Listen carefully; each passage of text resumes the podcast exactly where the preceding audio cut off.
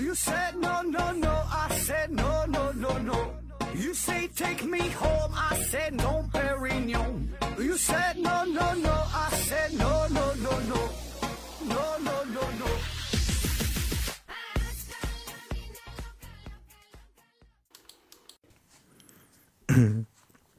拼命探索，不求果。欢迎您收听《思考盒子》，本节目由喜马拉雅平台独家播出。上来先整一个祝福啊，祝田笑啊，田笑生日快乐，健健康康，开开心心。重要的人一直都会在你身边，你赶紧看一眼哈，这个田笑这个人，看看你旁边那个最重要的人啊，一直在你身边的，他给你献上了生日的祝福啊，惊不惊喜，意不意外啊？呃，咱节目现在这个整点儿大放送，过生日的呀、结婚的呀，还有什么小祝福的啊，咱上来整这么一段哈。毕竟这个受众群体，呃，也挺多哈，在这么多人的收听之下，能得到这个祝福啊，应该还是挺快乐的啊。嗯，这期呢还是回答听友的问题。嗯，第一个哈，愚昧和美提问说，很多综合很好的人呐、没有对象，最主要的是不是因为来往的人实在是不够多，所以呢，应该做来往人多的职业或事情。他说这个找对象的事儿哈，找对象的事儿，呃，说有一些人很优秀哈，综合的。呃，这个质量非常高啊，就看起来非常完美，但是还没有对象。然后他说，是不是因为来往的人少，然后所以找不到对象？是不是应该这个这个找一个呃接触的来往人比较多的职业啊，或者是什么什么事情？这个事儿找对象这个事儿吧，呃，我觉得这个没有对象的原因非常非常多哈。就一个人他没有对象，这个原因有一些呢是他根本就不想找。明白吧？就是他很优秀，但是他不想找，他不是找不着，人想找很容易哈，随便一天可能找了好几个、好几十个，但人家不想找。呃，也有一些人呢是想找找不到，对吧？这个原因是不一样的，所以呢，你也不知道他到底是哪种原因。那么那些看起来非常优秀的人哈，他之所以没有对象，往往呢可能就是因为人家就是不想找，对吧？啊，这个具体原因咱当然不知道哈，咱也没法去猜，咱也不想去猜，跟咱也没有啥关系哈。所以呢，这个事儿，呃，交往的人不够多，这可能是众多找不到对象的原因当中的一个啊，但绝不是全部啊。所以呢，如果是因为接触人不够多的话，那么哈，确实应该试着尝试做出一些改变，接触更多的人。然后找到更多的机会啊，可以呢，呃，接触更多人，然后就就就有机会找到更多的对对象，对吧？起码尝试一下。但是如果不是这个原因，对吧？就是人家根本就不想找，或者是其他一些原因的话，那么跟接触人的多少也就没有什么关系了。下一个问题，约定的幸福提问说：何志哥你好啊，如果长期在嘈杂环境里生活（括弧比如）。呃，火车道旁边、菜市场边上，人是逐渐适应这种环境吗？还是这种环境会对人的呃身心造成不可逆的损害啊？说这个人和环境的关系啊，嗯，我觉得首先啊，咱明确一下，就是你说这两个事儿并不矛盾，就是呃，人适应这种环境和对人体造成损害这俩事儿并不矛盾。就是人既可以适应这个环境，同时也可以造成身体的损害啊，这俩事是可以同时发生的，啊，就是我们确实很容易就适应这个环境。有个词儿怎么说来着？就是你经常在这个卖鱼的这个地方啊，这个你就闻这个味儿哈，你就适应了，对吧？噪音也是，你经常在这个嘈杂的环境当中，你就会适应这个环境，适应这个这个这个噪音。呃，我我有一个亲属，就是啊，我有个亲戚家，他家呢 就是住在这个火车道旁边。呃，我家在沈阳嘛，就是我这个亲属家呢在沈阳六药这个地方，沈阳六药，不知道您各位是否是否听听过六药第六制药厂旁边呢有个火车道，他家就紧挨着火车道啊，我估计啊都不超过五米，就是出门就是火车道，就不只是这噪音的危险，我感觉都挺危险哈。我小时候经常去他家玩儿，开门就是火车道，我感觉也就是一米两米的，就是这种感觉。所以呢，每天晚上就睡觉的时候，就经常就这个火车就经过嘛，所以他就适应这个环境了。就到后来就啥情况？他是搬家之后，没有火车经过，没有没有这个这个噪音呐，反而都睡不着觉，因为适应了一到点儿，这八点半应该来个火车，哎，这咋不响了呢？睡不着了。所以这个就是人类对于这个环境的适应啊。但是说呢，另一方面呢，呃。这个这个这这种噪音呢，这个环境也会人对人类带来这种损伤。就是说你适应这个环境了，但是呢也会给你带来这种损伤。就比如说噪音这个事儿，呃，会有听力上的损伤。那么时间长了，还会有这个对于神经系统啊、内分泌系统啊、整个身心呐、精神呐很多很多方面都会产生影响，对吧？所以说你说这俩事并不矛盾。就是虽然人体可以适应这个环境，但是依然可以对人体对人体带来这这这这种损伤啊。下一个问题，the no 啊哈，the no 啊哈，提问说：邵和老师，呃，帮朋友问个问题，是不是学历高啊就一定要很优秀呢？我朋友博士毕业，为什么？朋友博士毕业为什么到单位上其他人呢一定呃要他非常优秀呢？其实他也是普通人，不可能因为多读点书就比别人更厉害很多吧？啊，他说他朋友这个事儿哈，博士毕业哈，别人要要求他很优秀。这个事儿吧，你提到了两个概念啊，一个是博士啊，对吧？一个是优秀。这里边呢，这个问题就是博士这个定义很简单，呃，你念了很多书，最后呃博士毕业，考了一考了这个博士学位啊，有了一个证啊，我博士毕业，这个是一个硬性的客观的指标，对吧？很容易去评判。但另一方面呢，优秀这就是一个很模糊的概念。没有一个客观的硬性的公认的一个标准，对吧？那就是你说谁是优秀，什么样的人叫做标秀，或者是达到什么样的标准叫做优秀，很难。就是说博士反而很简单，起码说定义上来说很简单，对吧？你有这个博士证，博士毕业就是博士。但你说啥叫优秀呢？没法说，对吧？你是。清华毕业，北大毕业，对吧？九八五二幺毕业是算优秀呢，还是获得诺贝尔奖算是优秀呢？还是说如何如何什么样的人叫优秀呢？不知道，对吧？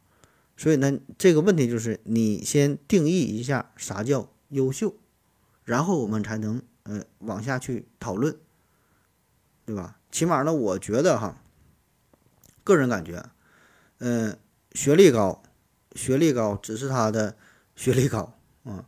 其余的就是他和学历不高的人呐，可以没有任何区别。就是说，这俩人，一个人博士毕业，一个人小学毕业，他俩有什么不同呢？只是学历不同，其他方面可以完全一样，也可以完全不一样，也可以就是博士毕业人更牛逼一些，可以小学毕业人更牛更牛逼一些，很正常，很自然，明白吧？就是说，他俩的收入啊，他俩的这个什么所谓的素养啊。他俩是否闯红灯啊？是否随地大小便呐？等等等等，你没法因为一个学历去判断这些事儿。就是他俩只是学历不同，其他方面，呃，没法以学历作为一个参考，对吧？大伙儿都是人都一样，喝多了都吐啊，骑车都上树，对吧？所以说这里边你不能用单纯的学历去绑架他的道德，呃，然后要求他。做的如何如何优秀，对吧？因为我就说嘛，本身优秀这是这是一个很广泛的概念。那咱就说我拿我自己举例子哈，大伙儿也都知道，对吧？我我是有好几个博士的头衔儿，呃，但是呢，我做人也是嗯比较随意，或者说是比较放荡不羁哈，不拘小节。平时呢随大小便，对吧？基本在沈阳各个地方都有我这个小便的遗址，得哪尿哪。说话呢带脏字儿啊！我现在已经是，呃，尽量控制了，要不然这个节目也没法播，经常被下架，啊，对吧？所以说，你说我，嗯，学历高不高？高，那优秀吗？不见得，对吧？起码在这个尿尿这方面，随大小这这这方面哈，我做的并不好。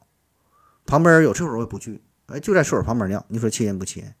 而且呢，我身边我身边有很多这个高学历的朋友，我接触的人确实有很多哈，他们都很牛逼。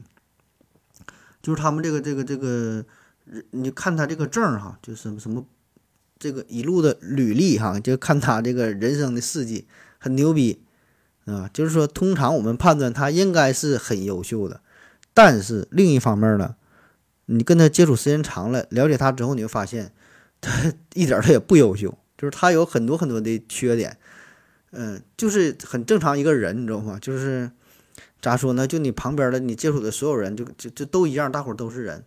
嗯，所以说他的优秀点，如果你觉得优秀，他只是因为他学历很高，但是其他方面就太正常了哈。所以呢，这你这个问题的点就是说，你如何去定义优秀？我也没明白您把什么样的人叫做优秀，这个优秀到底指的是个啥，对吧？你把这个事儿说的具体点儿，或者说的列出几个标准啊。第一啊，优秀哈，第一得年薪百万啊。第二。然后得获得诺贝尔奖，第三，然后获得奥斯卡奖，怎么就是说的你能有这一个点说他叫优秀，对吧？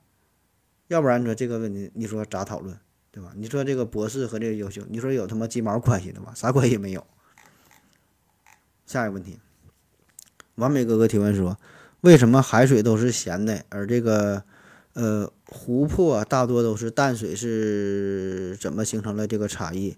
呃，咸水的呃咸水湖是形成咸水湖的形成和海有什么区别吗？啊，他说这个海水啊，湖水，然后有的咸，呃，有的淡啊。这个这个湖水当中呢，有这个咸水湖，有这个淡水湖，对吧？它海海水基本都是咸的。然后这个怎么回事啊？怎么形成的？呃，这个水所谓的咸和不咸哈，最主要的原因就是其中盐类的含量那个。海水当中，这个这个含盐量呢，大约是在千分之三十五啊。呃，最主要的成分就是这个氯化钠嘛，对吧？就咱吃的这个盐呐，食盐氯化钠。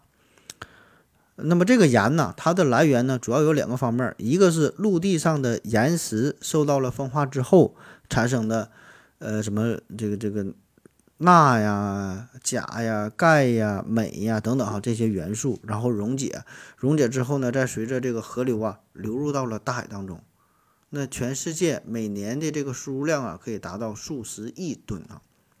另外一个方面呢，来源呢就是海底的火山喷发，呃，岩浆的活动，还有这个海底断裂带的热液反应。那么这些喷发的这些东西啊，里边也会携带着大量的呃这些离子啊，这些盐，然后呢就把这个地壳当中深层的溶解的这个盐带到了海水当中，所以呢这个海水它是咸的啊。那在漫长的海洋的演化过程当中，海水呢，它会不断的蒸发，并且呢，以降水的形式重新呢回到陆地啊，这个就是海陆的水循环。但是在这个循环当中呢，海洋当中的溶解盐并没有被转移，而回到陆地上的降水呀，又源源不断的将这个岩石风化产生的溶解盐带入到海洋当中，所以呢，这个海水呢会保持着相对稳定的比较高的这个盐度哈，尝起来比较咸。那湖泊当中，这个淡水啊，它是怎么形成的呢？这个就是因为这个湖泊当中的水呢，通常会，呃，离开湖泊，继续呢流向大海，而湖泊当中的水呢，逐渐被新鲜的雨水和海和这个河水啊所取代。这个呢，它是淡的，所以呢，它的含盐含盐量比较低啊。那么，这种这种持续不断的循环的结果，就是保持了一一些湖水相对比较低的含盐的状态。下一个问题，愚昧和美提问说：“呃，个人个人而言，是否该找最佳赚钱途径，而改变世界交给富人？何总是否觉得问小孩理想是错的？”啊，他说这两个问题啊，这第一个说：“呃，个人而言，是否该找最佳赚钱途径，然后改变世界交给富人啊？”这个事儿，所谓的什么最佳赚钱的途径啊？这个事儿，这个就看您个人的选择哈。赚钱这个事儿，对吧？是否愿意去赚钱，这就是呃个人观点不一样啊。有一些人确实就是追求着金钱，或者说咱绝大多数人都是追求着金钱，对吧？但是必然有人他不追求金钱，你就是全世界可能说百分之九十九、九十点九九的人都在追求金钱。但确实有的人他就不这么去做哈，我接触的朋友当中，呃不多哈，但确实有几个他就不追求金钱或者说呢，对金钱并不是特别的执着啊。当然，这个背后的原因很多，有一些人是富二代哈，有一些人什么为了理想啊，什么为了真理斗争啊，不一样，大伙追求点不一样哈。就是你看他，呃，很穷啊，很穷，吃不上饭，甚至说，但是说他对今天也不是那么那么热爱，就是这个点他是不一样的。嗯，所以。没有什么说的，是否就应该什么找到，呃，什么最佳的赚钱的途径哈？这个无所谓啊，这个没有应不应该，没有一个所谓唯一正确的答案，呃，就看您个人的追求，呃，听从你自己内心的声音也就 OK 了。那么第二个说这个至于改变世界的事儿哈，改变世界是否要交给富人，也并不是这样的哈。这改变世界，嗯，每个人都可以改变世界。对吧？每个人都可以改变世界，一个的电子，一个粒子都可以改变世界，对吧？因为你观察不观察，这个世界都不一样了嘛。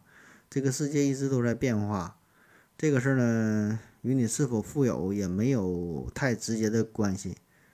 嗯，咱举个例子，就比如说一些大思想家、大哲学家，你说康德呀、尼采呀、黑格尔啊，对吧？笛卡尔，你说这帮人，这帮哲学家。他们也在非常深刻的改变着世界，但是说你们，你能说他们就是富有吗？你你说他们真的就是富人吗？也不一定，对吧？就是说会有很多并不是，呃，特别富裕的人也可以去改变世界，而且往往改变世界的人并不是富有的人，就这俩事儿也没有什么太直接的关系，对吧？而且说还有一些呢，就是那种默默无人的小人物，默默无闻的小人物哈，也可以去改变世界，包括你我也可以去改变世界，起码说可以改变这么一点点啊，也可以让这个世界变得更加的美好啊。这个绝不是心灵鸡汤哈，你也可以让这个世界变得不美好，对吧？都叫改变哈，不是说都是变得好，也可以变得不好，对吧？你做的每一点一滴的改变，都是对这个世界的改变。然后最后说这个关于问小孩子的理想这个事儿哈，是否问小孩子理想是不是错的啊？这个事儿也无所谓对错啊，就是闲聊嘛，对吧？谁都有理想，你跟小孩儿无关哈，你跟大人，你可以问大人说的他有什么理想，这没有什么对不对啊？大伙儿就是闲聊闲问。那么如果你问小孩子问他的理想的话，无非他无非他就是两种答案啊，说你想你有什么理想，长大想干啥，对吧？一种呢就是受到社会的教育之后，然后呢，小孩会说啊，我的理想是当个科学家，当个老师，当个律师，当个医生，对吧？就说的非常崇高这种。另外一种呢，就是孩子非常真实的、非常天真的、非常非常本真的、淳朴的想法。你问他想干啥？他说我就想吃好吃的，啊，我想做游戏，我想玩玩具，就非常本真的这种这这种想法，对吧？所以呢，这玩意儿你说问他想法，没有什么。对错什么？愿意问你就问呗，不问就不问呗。小孩子他就是这么想的。那么经过教育之后，他会有另外一种想法。你要不教育他呢，他就是一种非常真实的想法。这跟对错也没有什么关系啊。不知道你这个点你是想问啥？下一个问题啊，愚昧和美提问说：为何作文我的一天不能流水账？啊，说这个写作文的事儿啊，写作文的事儿啊，记流水账。写作文，这个所谓的流水账啊，啥叫流水账？就是，呃，部分类别的，只是按时间的先后顺序记载金钱或货物出入的账目，叫流水账，对吧？一般呢，呃，比如说开个小饭店啊，或者是一个一个一个仓库啊，对吧？记录这个出入啊，金钱呐，这个货物的一个一个记录叫流水账，对吧？不管大事儿小事儿多少，他都记录一下，不管是挣了，你说。一块钱、两块钱、一万、两万，他都会记录一下，叫流水账啊。那上学的时候呢，咱语文老师一定会教导过咱们，写作文啊不能记流水账，对吧？你得突出重点啊，你得有一些写，有一些的事儿你就不能写啊，不能记流水账。但是说啊，但是说呢，你说这个事儿叫作文题目叫我的一天，嗯，这种作文很难写，就是很难不把它写成流水账。对吧？因为你说我的一天，我的一天能能干啥？我一天能干啥？说早晨起来干啥干啥，然后中午晚上如何如何，对吧？那其实语文老师说不让你记流水账，他想强调的重点呢，是想就是让我们把握住事情的呃重点主次啊，重要的事儿呢多写，不重要的事儿呢少写，甚至说是不写，对吧？让你写我的一天，不是让你早晨起来啊起床是吧，睁眼睛啊，然后说就下去刷牙、洗脸、拉屎啊，听思考盒子，然后吃饭，然后怎么穿衣服、穿鞋、背着书包上学校。啊，不是让你写这些，确实是你的一天，但它重点呢不在这啊，重点是让你突出这一天当中某一个或者是某几个呃重要的地方、有意义的地方、与平时不一样的地方。比如说啊，我这一天我做好事了，扶个老太太过马路啊，我捡到六毛钱交给了失主，如何如何，对吧？就是说你，你找到一个点，你的一天这个事儿很多很多，但不是让你全去写。你写一两个足够了，啊，所以呢，我觉得这个事儿吧，咋说呢？嗯，这也是教育上存在着一些问题，有一些缺失啊，就是，嗯，本身这个题目就会存在着让学生产生误解的地方。你说你写的这题目叫我的一天，对吧？你说小孩很容易想到，那你说我的一天，我就是从早到晚就这么一天嘛，对吧？所以这个实际上并不是这样的，对吧？所以让学生。就产生了一些误解，嗯，你让他写我的一天，又不让他写六十章，本身就很矛盾。所以呢，我觉得这个可能还是教育上的问题，或者说是这个作文题目吧，表述的不清楚。你就别写我的一天，写什么我的一天，起码说是你叫我的一天，我的一天当中最重要的一件事儿啊，我的一天当中最有意义的一件事儿啊，或者我的一天当中就是某一个什么什么什么好玩的事儿，对吧？就是你把这个题目可以设置的更细致一些、更详细一些，这样呢，学生就很容易理解、很容易把握，然后他知道应该去写什么，而不是说的望文生义啊，把我的一天从头到尾的写下来，对吧？因为小孩子他就很纯真嘛，你让他写啥他就写啥，他也不知道这个作文是干啥的，对吧？你你你你说写我的，那我就写呗。所以这个问题，我觉得不在于学生，还是。呃，也不在于老师啊，就是说本身这是一个教育整个的一个规划啊，或者说是本身，哎，反正教育就这么回事儿吧。下一个问题，嗯，不知道知高哪里道去了里啊？何总，一个人出生后没见过女人，只见过男人，他长大后会有性欲吗？如果是一个先天的盲人，会有吗？啊，他说这个关于性欲的问题啊，就是说没见过女人，只见过男人会不会有性欲啊？这个事儿，嗯，性欲这个这种欲望啊，这个就是说这是一个呃一个人一个动物最本能的最基本的一种生理上的反应，呃，跟你见没见过女人关系并不大啊。我给你举个例子，就比如说你从小到大你都没吃过东西，但是呢你也会饿，对吧？你没吃过蛋糕，没吃过肘子，但是你啥也不吃，你你到时候你也会饿，这是一种很本能的反应，跟你跟你吃没吃过这个东西没有关系，对吧？就是你需要这个东西，你就会觉得自己不舒服啊，想要，对吧？啊，当然了，你吃饭这个事儿，这个例子是说的，你要从小到大没吃过东西，你可能长不大你就饿死了啊。但是说性欲这个事儿呢，就是你没见过女人，你没接触过这个事儿呢。你也会有这种反应哈，你也会需要啊。你没见过女人，不代表你没有性欲啊。你一定会找到，呃，其他的某些发泄的方式来满足自己的这种欲望啊，会发泄一下，会释放一下啊。具体什么方式咱不知道啊，但是你一定会找到某种方式来释放。下一个问题，长臂猿维斯提问说：何总。呃，你怎么看网上的这个男孩啊？男孩化妆成女孩搞直播，男孩化妆成女孩搞直播，你说的这个不就是我龙哥吗？二手玫瑰吗，对吧？这个男孩化妆成女孩搞直播，嗯，我觉得挺好的哈。这个事儿，嗯，我个人的观念哈，我这个人可能是比较偏激，就是。我觉得，首先这种行为啊，咱也不说好，也不说不好，也不去赞赏，不去鼓励哈，也不去打击啥的。首先这个事儿，他没犯法吧，对吧？他没触碰到法律，法律不管，那 OK。法律不管，呃，其他人也没有权利、没有必要去管。每个人都有他的自由，他愿意干啥就干啥哈。甚至我觉得他有的时候干点缺德的事儿也都无所谓啊。我这人标准非常低哈，只要不犯法，你愿意干啥你就干啥啊。当然，如果在他明确知道这个事儿已经是呃触碰了法律，但是他仍然选择这么去做的话，OK，你也可以啊。我觉得这个就是你也管不了别人。对吧？就是他有自己的选择，他呢也知道这个结果，他也知道这么去做会带来什么样的后果。那么他想好了，嗯，可以这么去做，对吧？就包括你你你说什么化妆这个事儿，对吧？这个跟法律不挨着啊，道德层面的事儿，或者说是文化层面的事儿，这个就更不需要别人去过多的去评价、去干预啊。虽然这种行为可能是哈，确实会与我们传统的观念。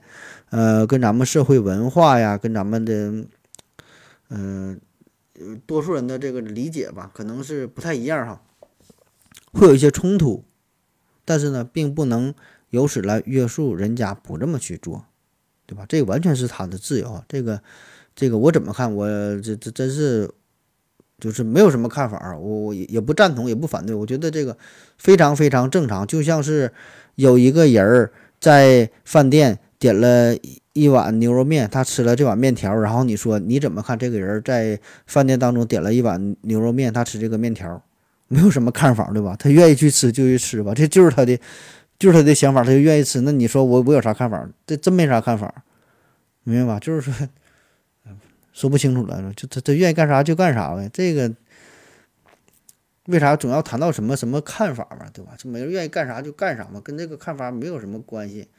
而且话说回来，嗯，他可以以此谋生，对吧？现在咱说这种搞直播，这个就是挣钱嘛，对吧？他可以以此谋生，甚至说是发财，甚至说是赚大钱。我觉得，呃，真的是挺好的，我还真就挺羡慕哈。我哪天我他妈也整一个男扮女装，我整个整个直播带点货。下一个问题，LSP 放飞自我提问说。请问何子老师有没有想在喜马拉雅做直播的想法？你看这个问题他妈连着的呀！你这事儿我不只是想了，已经去做了哈。头一阵我和老刘不整了一个直播，叫什么玩意儿来？这个音频的直播哈。但是呢，确实整的是相当不成功啊，个人感觉相当不成功。嗯，跟想象中的不太一样哈。嗯。可能本身这个软件吧，这个平台，呃，这种模式啊，呃，有很多不太成熟的地方。这就是一个内测版的软件，内测版的，就是还没正式上线儿。然后呢，有这么一个软件儿，然后呢，咱也是召集来了一百多个朋友吧，都是铁粉儿啊，然后做了一个内测，嗯，杂七杂八的聊了一些事儿，但是。个人感觉是挺不成功的，跟你预想的完全完全不一样。呃，有很多话呢也没说出来啊。这个事儿反正慢慢整吧，可能改善之后啊，起码起码上也有这个直播的平台。然后我和老刘可能以后慢慢也会在其他的平台搞一波，搞一些不仅不仅是这个音频的直播，还有一些视频的，不管是抖音呐。还是说 B 站嘛，等等吧，各个平台也都会去做哈，做一些不同的尝试。然后呢，反正好不好的就是一个热闹呗。然后欢迎各位来捧场吧。下一个问题，STJNU 提问啊，这个人他问了很多的问题啊，很多问题，十多个问题，咱就是呃一个问题说一个一个问题说一个一个一个问题来回答。他说。他这个问题啊，第一个说这个人类啊，我们人类如何定义时间？我们通过某些周期性定义时间，呃，比如单摆色原子钟啊，这样就是用周期周定义了周期循环定义呀？是不是我们根本无法知道过去的一秒和现在的一秒是不是不一样的？我们因为我们不能把过去的一秒拿来和现在的一秒对比，不同。于长度，我们可以拿任意的一米和我手中的一米的尺子对比。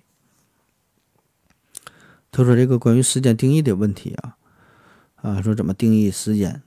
确实啊，这个关于时间定义的这个问题，呃，我们现在仍然无法确认时间是否真实存在，就是这个概念，它是一个伪概念，我们并不知道有没有时间啊。现在我们能做的就是用某一种相对固定、人类自以为这种比较客观的一种一一种周期性的存在去定义时间的存在哈。但是这个并不是时间的本质哈，因为我们并不知道，并不知道到底有没有时间。第二个问题，音乐和气味为什么能够唤起强烈的回忆？音乐和气味这个事儿，咱先说这个气味啊，气味与回忆。呃，负责处理气味、记忆和情绪的大脑区域啊，它在很大很大程度上，这个这个这个气味、记忆、情绪三者呢是相互交织在一起的。那在所有的感觉当中。气味就比较特殊的，就是大脑处理嗅觉的方式可以说是独一无二的。这个气味呢，本质上啊，它是一种化学物质粒子，呃，通过鼻腔呢进入大脑当中的这个嗅球。那么在这里呢，先被处理成能够被大脑读取的形式，接着呢，这个脑细胞呢会将这些信息带入到大脑当中的呃杏仁核，然后呢再到这个海马体。那么这个呢，这也是负责学习和记忆形成的一个脑区。那气味是唯一能够直接达到大脑当中这个负责情绪和记忆核心脑区的这种感觉。那么其他的感觉呢，都必须先达到丘脑。那这个脑区呢，就像是一个接线板啊，那把我们看到的、听到的、感觉到的信息传递到大脑的其他部位。但是这个气味就比较特殊啊，它能够略过丘脑这一步，就直接就干过来了。所以呢，这样一来呢，这个情绪。记忆啊，气味这三者呢就建立了非常紧密的联系，所以呢就能够勾起你，呃过去的这种回忆哈。那么这种感觉也会更加情绪化，更加的强烈一些。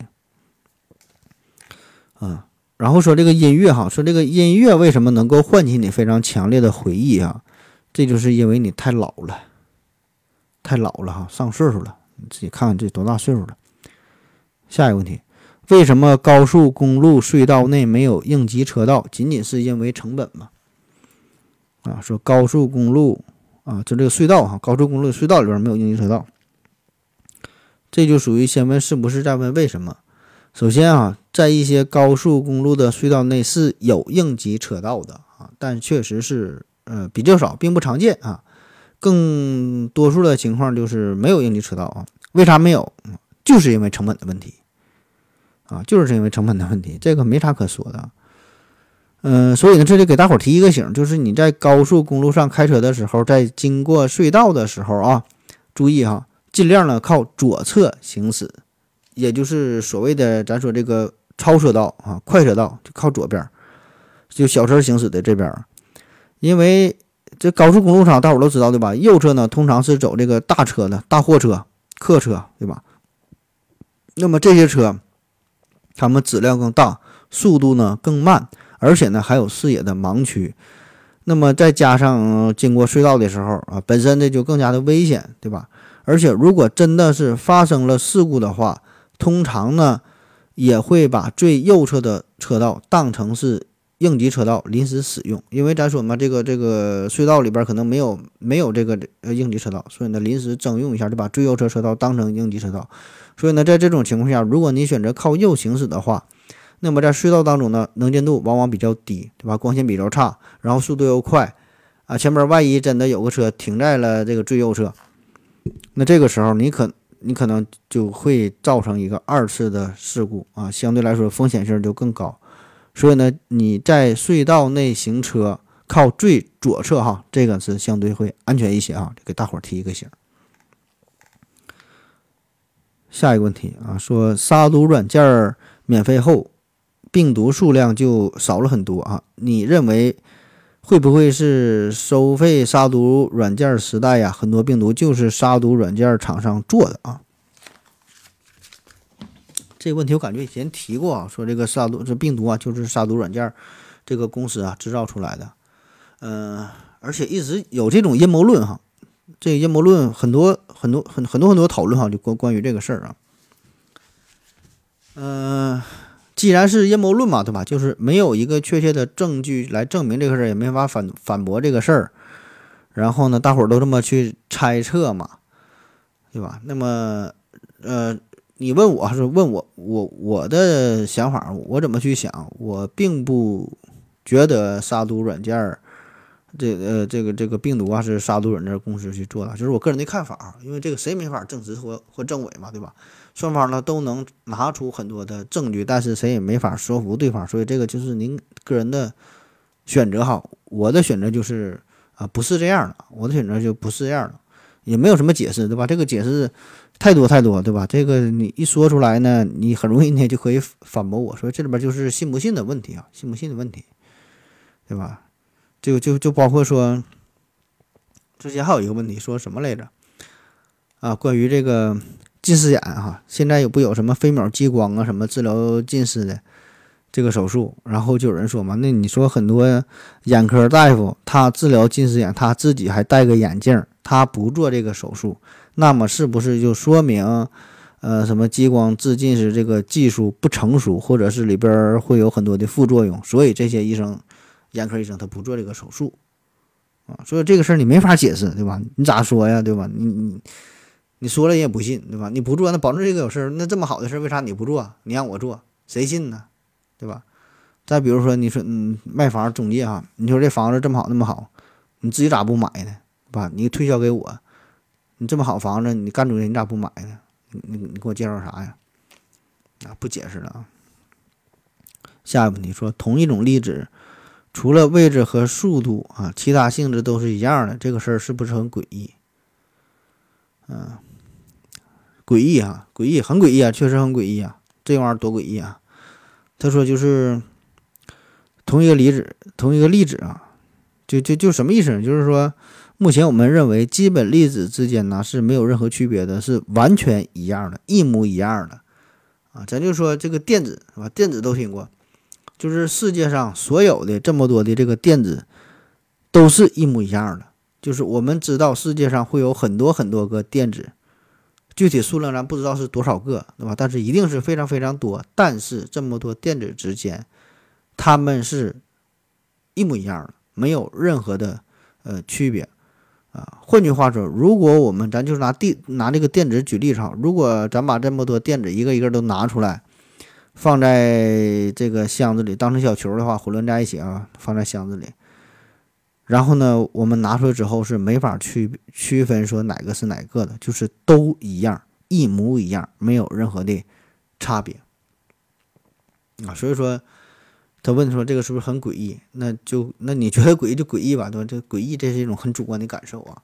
当然，这个就是在物理层面上很诡异不一样，但是在。哲学层面不有一句话吗？什么没有一个没有两个完全一样的雪花，呃，没有两个完全一样的树叶哈，这就是另外一回事了。而且呢，这话咱这么说，就是说，从咱们人类现有的科技水平来看，咱们是没法区分两个电子，嗯，但是呢，这是因为我们人类的科技水平不行啊，外星人他就能区分啊，他感觉这两个东西就是不一样啊，就是。两个东西一样，它有它有它它它有两个层面的意思。第一种就是说这两个东西确实一样，确实一模一样。第二种的意思就是说这两个东西它不一样，但是我们没法区分，所以我们只能把它当成一样。对于不能区分的人来说，我们不知道它是属于第一种还是第二种啊。但是对于更高级的人来说，他会知道这两个确实是一样，还是说你只是没有能力区分出它们的不一样。下一个问题。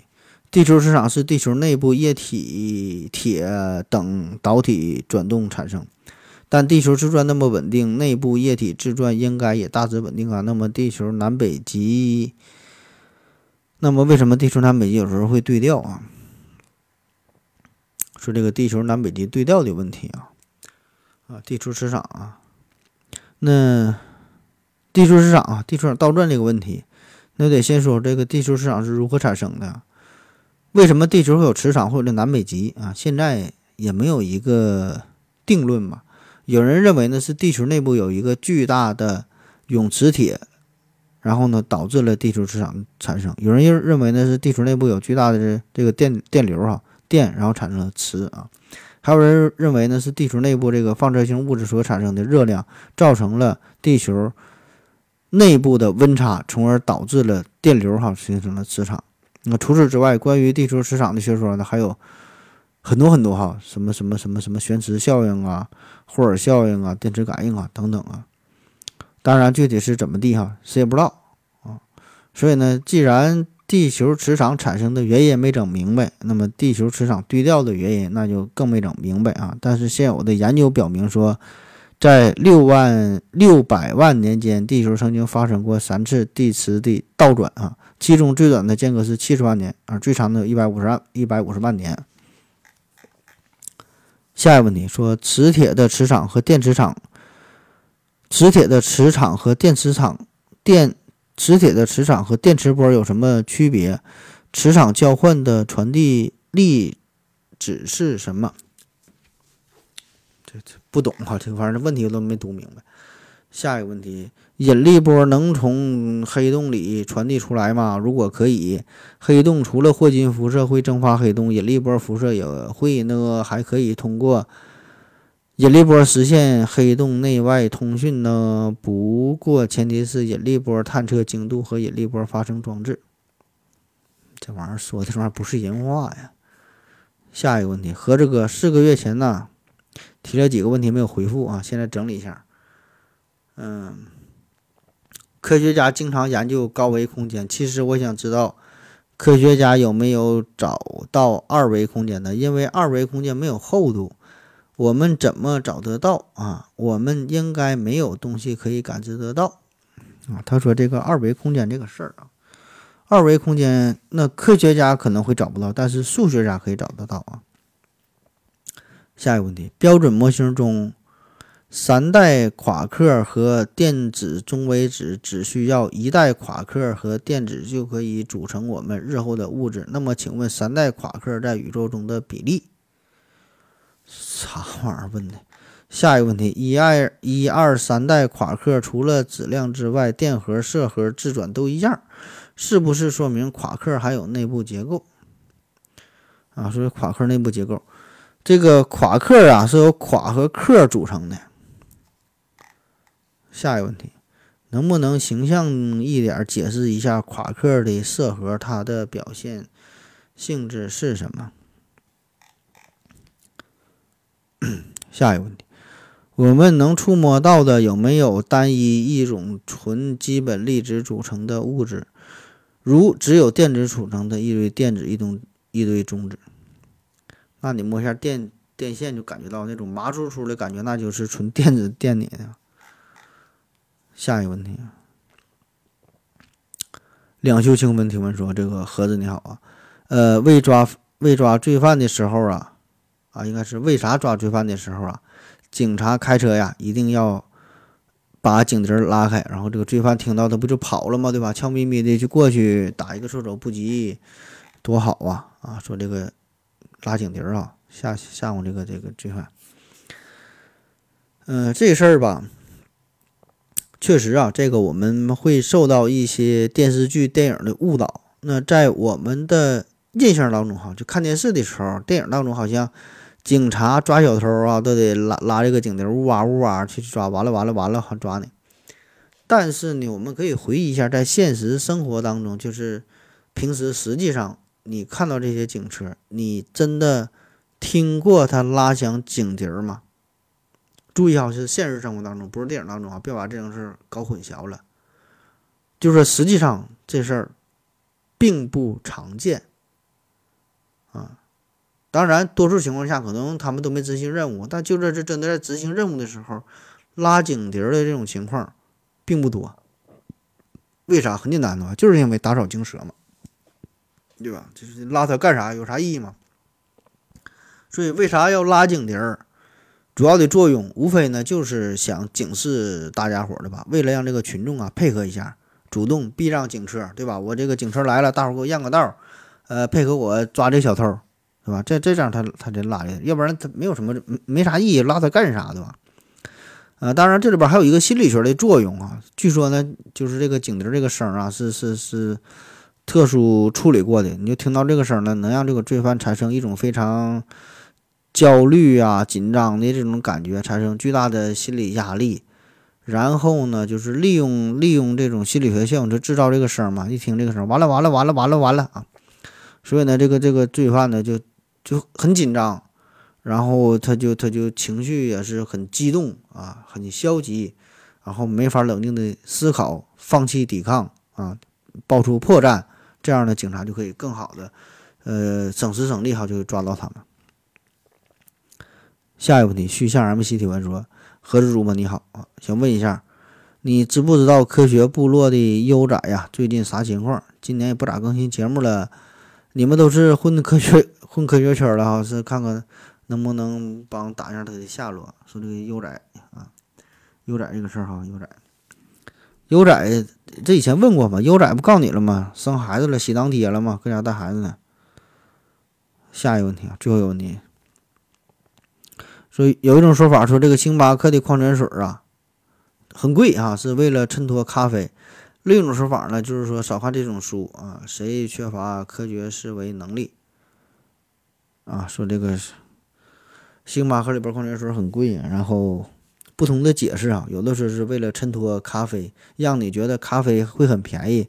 另一种说法说呢，你就别看这种书，这这个这是什么什么？心灵鸡汤啊，伪经济学之类的哈，说是谁缺乏科学能力？这里边咱不探讨谁缺乏科学能力的事儿哈，我就把我的理解跟大伙儿分享一下。就是这个星巴克这种行为会有很多种的解读哈，他为什么这做不知道哈，有很多种的解释。我说说我的解释啊。嗯，首先啊，这个咱都这星巴克了，这这不是卖咖啡的嘛？对吧？不仅卖咖啡，卖各种水儿。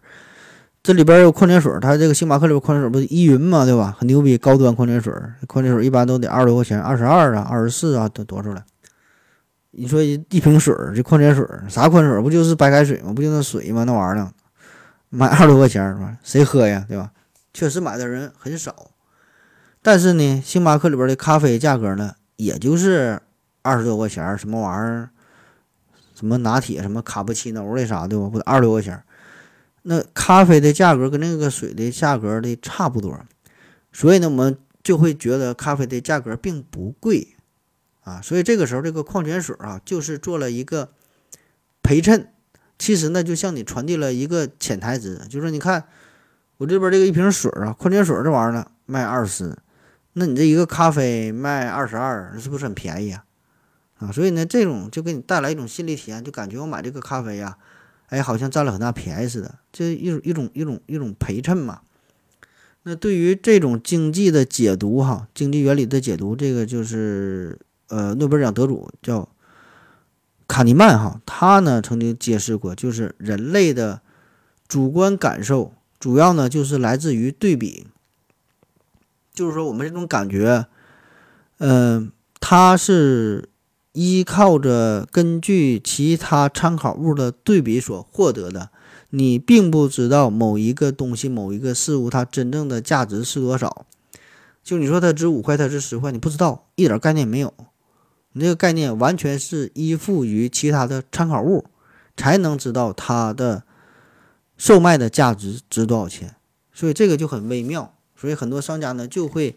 利用你的这种心理感受这么去做，就可以把它的价格制定的相对高一些，啊，这有一个专业的名词叫做价格锚定，哈，价或者叫做，呃，价格锚点，就是我们买东西的时候，你你你不知道这东西它贵还是不贵，你很难判断，对吧？你得需要其他的商品作为参考，被参考那东西就是一个锚，然后呢，你你才知道，哎呀，我这个占便宜了，我这个贵了，我这个便，我我我这贵还是便宜啊？呃，这个托奥斯基哈，在一九九二年就正式提出了价格锚点这个概念。他说，当这个消费者在对产品价格并不确定的时候，会采取两种非常重要的原则来判断这个产品的价格是否合适。第一种叫中庸选择，避免极端，就是当有一种商品由于质量不一样，那价格分为低、中、高不同的档次，那么客户选择这种商品的时候，往往不是选择。最高的或者是最低的这个价格，往往会选择居中的，就是他觉得这个中间的价格才是最合理的，是吧？心理层面觉得这个是最安全的，对吧？也不是太贵，也不是太便宜，哎，好像我这个，这个就是一个挺好的选择。所以呢，当这个商家为了能够让顾客选中这个商品的时候，先找出两个同类的商品作为最高价和最高最低价作为参考，然后呢，把这个商品的价格呢定在这个中间，那么这个顾客选中这个商品的概率就会比你更大。